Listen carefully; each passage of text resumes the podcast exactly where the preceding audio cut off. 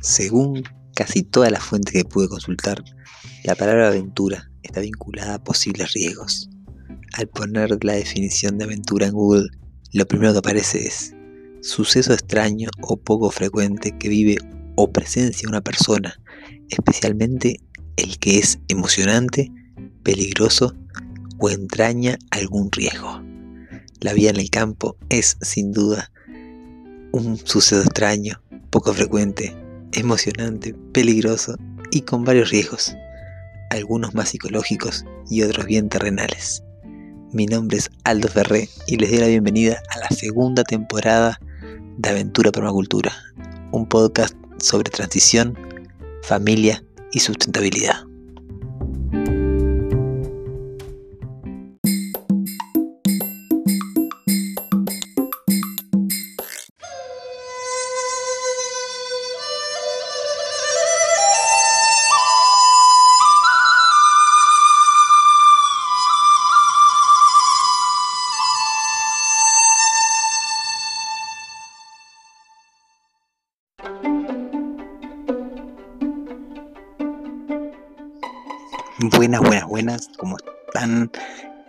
¿Cómo les trata esta vida, queridas, queridos valientes? Por acá, Aldo Ferré, en un nuevo episodio, episodio 91 de Aventura por la Cultura. Y todo se viene que explota. Ahí, la verdad que es como una. Me siento en cuenta regresiva. Me siento que, que, que no puedo creer que estoy por llegar a 100 episodios. O sea, 100 episodios de Aventura por la Cultura, podría haber un sonido especial que diga 100 episodios de Aventura por la Cultura, pero no lo hay. Entonces vamos a, bajar a tierra y llegar al episodio 91, 91 episodios. Hoy va a ser el tercer episodio de esta serie que vino del triángulo, el triángulo dorado, acá sirviendo un poquito de kombucha para, para seguir este, este día tan largo que tuve hoy, la verdad. Pero todo está bien. El sol sigue cayendo y la lluvia no. Pero ya va a caer lluvia. Y ahí les pido que manden sus... No importa. El día que estés escuchando este podcast, manda tus intenciones de lluvia para todos los lugares que necesiten lluvia. Y para los que no necesiten lluvia, bueno, que la manden para donde, donde sí la necesitamos. Si estás escuchando este podcast en invierno, capaz que no te pido tanta lluvia porque en invierno cada las lluvias abundan. Bueno, el episodio de hoy va a ser el tercero, como les decía. El primero fue el triángulo dorado, el triángulo de oro que yo les compartí como las tres partes en las que yo les recomiendo apoyarse para construir su casa, para construir su sueño de, del hogar de su familia. Ayer hablé un poquito de, de cómo encontrar el maestro constructor y les contaba acerca de, también de cómo encontrar un mentor, ¿ok?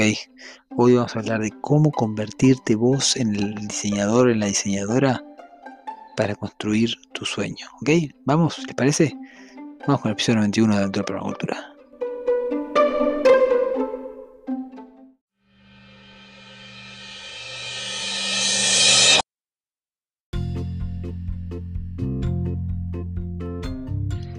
Y para contarles esto, primero tengo que empezar que, no hay una manera, no hay una manera cierta, una manera eh, no cierta, ¿ok?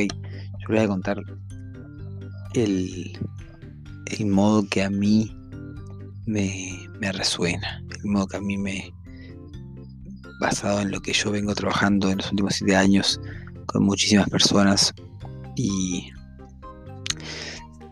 a ver, he visto muchas personas tomar cursos de diseño de permacultura y, hacer pequeñitos cambios en su vida, pero seguir en la misma durante muchos años.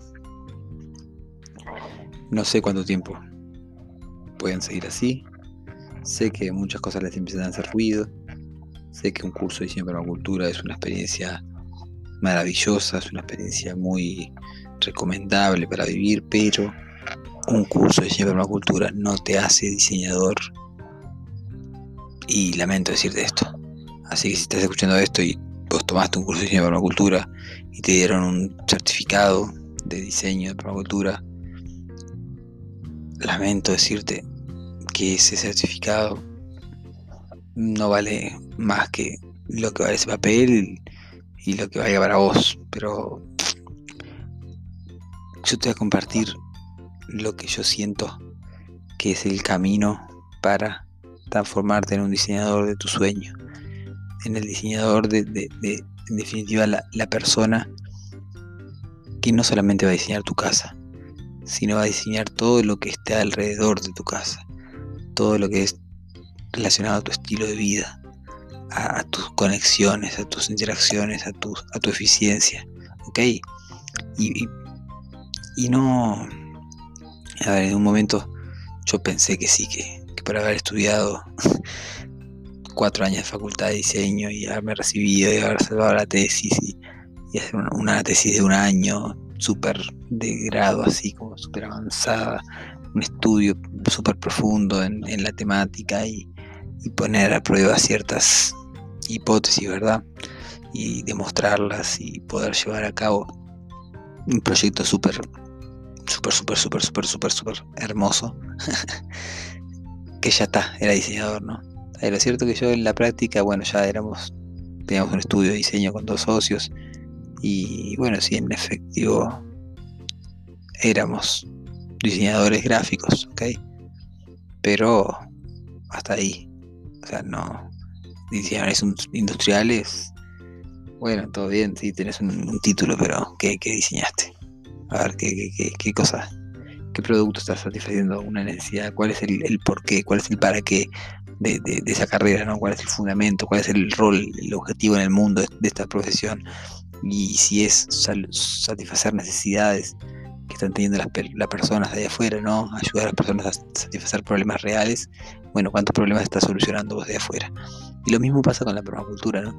Si en definitiva el objetivo de, ser diseñador de permacultura es por lo pronto estar a través de tus diseños, a través de tus de tus transformaciones en tu vida y en tus espacios, estar transformando el mundo, estar, estar sirviendo a, la regeneración planetaria, bueno, a ver cuántas, ¿no? Cuántas de esas transformaciones las estás llevando a cabo en la profundidad, ¿verdad? O cuántas, bueno, pasaron y seguiste atados a los mismos patrones. Y de esto voy a hablar un poquito, ¿ok? Primero, el primer paso para mí es elegir este camino.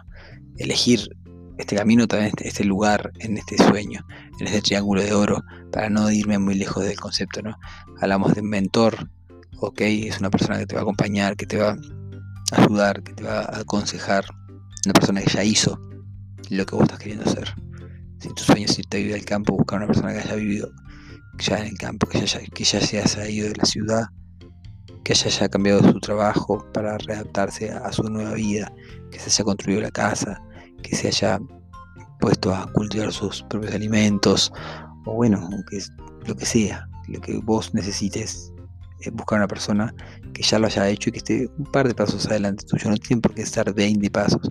Seguro si está 20 pasos adelante tuyo, te va a poder ayudar también, pero capaz que, que, que acceder a ella es más difícil.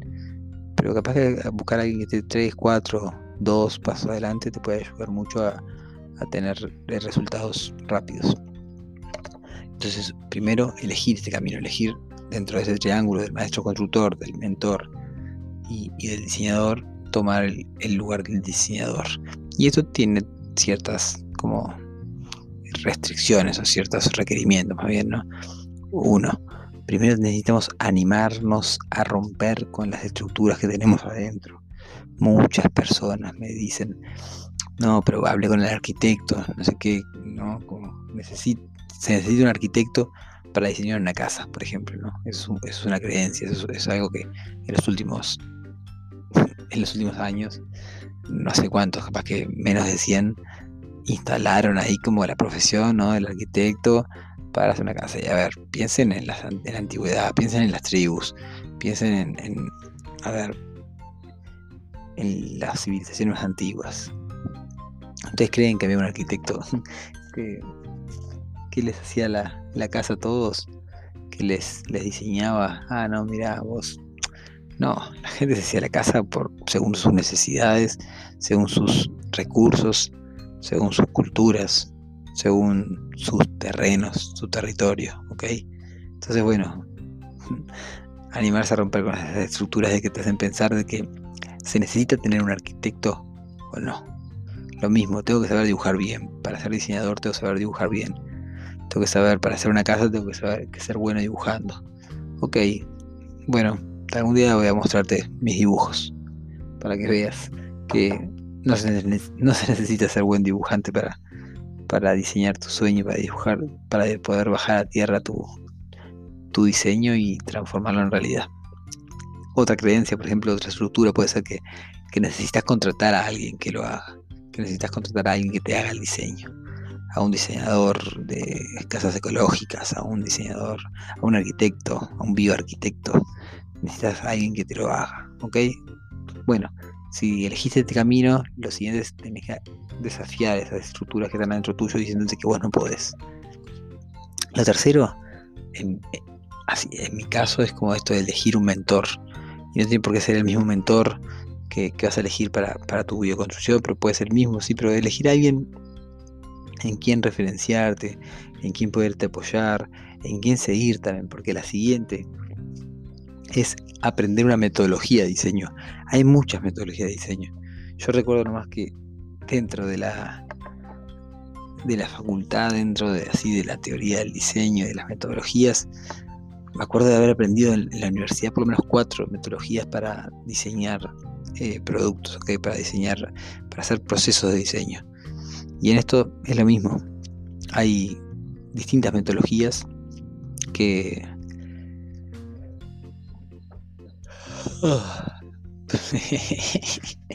Primero, bostezo. Segundo, sigo.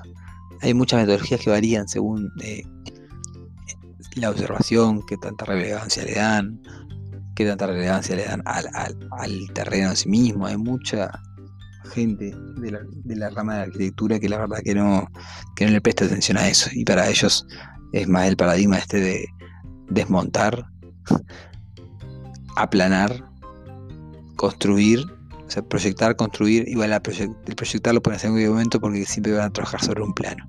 Entonces no pasa nada construir o, bueno, o van a nivelar con, con pilotes eternos, con columnas de cemento gigantes. Después construir y después plantar la vegetación. Hacer el, el, el, ¿cómo se llama? El diseño de paisaje, el diseño de, jardines. ¿ok? Entonces, bueno, un poco a, desafiar esta, esta teoría, ¿no? Eligiendo una metodología que sea como para vos coherente, ¿no? para vos cercana, una metodología que vos la entiendas, que la puedas aplicar, una metodología de diseño que vos puedas agarrar y decir, bueno, voy a hacer el paso 1. El paso 1, por ejemplo, podría ser eh, elegir un sitio. El paso 2 podría ser observar ese sitio. El paso 3 podría ser analizar esas observaciones. Y así ir paso a paso siguiendo esa metodología, una metodología eh, que hable de tu mismo idioma. Eso es lo que recomiendo yo. Segundo, tercer, cuarto. Ahora viene, porque acá tengo uno, uno, dos, tres, tres. O sea que tengo el 5 ahora. el 5 es reactivar ciertas habilidades. Esto del 1, 2, 3, 4, 5 me hice una lista. Porque son cosas eh, que, necesito transmitirles de cierta manera, que no puedo improvisar cuando hablo de esto porque, porque son cosas más concretas, ¿ok? Paso a paso, metodología. Reactivar ciertas habilidades, gente. Nosotros todos tenemos las habilidades, por ejemplo, de construir una casa. Todos la tenemos. Adentro nuestro está, está, está, impreso en nuestro ADN.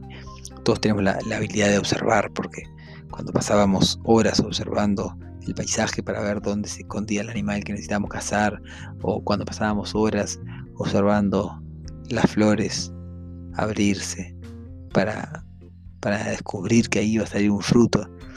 Todo eso lo tenemos adentro.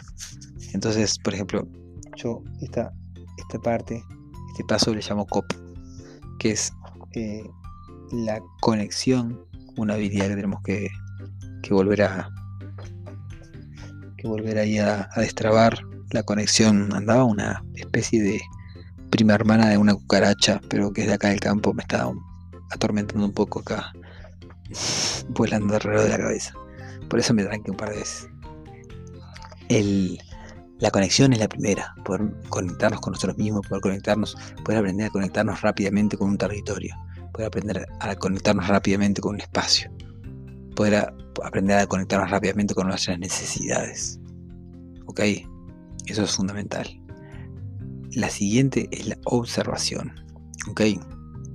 La observación, ya hemos hablado un montón de la observación, pero la observación, ¿se acuerdan que les decía el otro día de que es mirar algo con un objetivo?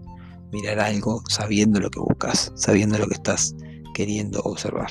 Entonces, bueno, la observación es una habilidad muy importante que necesitamos reactivarla. A ver, no es incorporarla, no es eh, desarrollarla, no, ya la tenemos desarrollada. Es reconectarla, es reactivarla, es reencenderla, es poder decir, hey, observación, dale, te necesito. Necesito observar más, necesito poder recuperar mi capacidad de observar, ¿ok? Mi habilidad de observar. Y la tercera, recuerdan, COP, conexión, observación, y la siguiente es proyección, ¿ok? Poder observar un paisaje y proyectar lo que, lo que podría pasar ahí. Proyectar cómo cambiaría ese paisaje con nuestra intervención.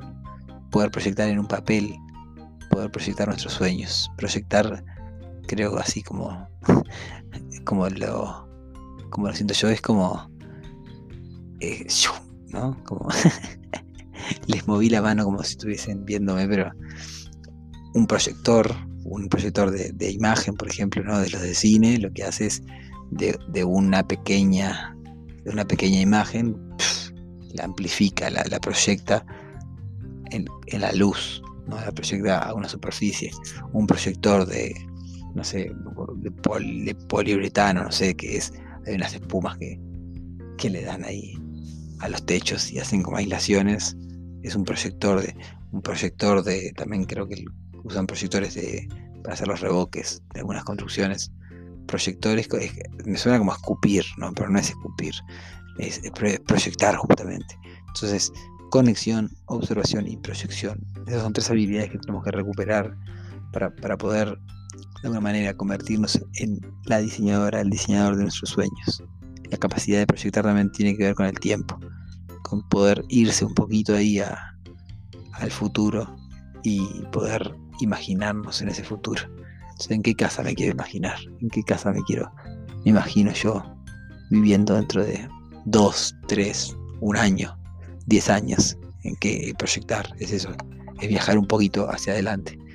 O en el caso físico es como... otra vez ahí. Y la quinta, ok, voy a repasar rápido. Elegir el camino, elegir ser un diseñador, una diseñadora.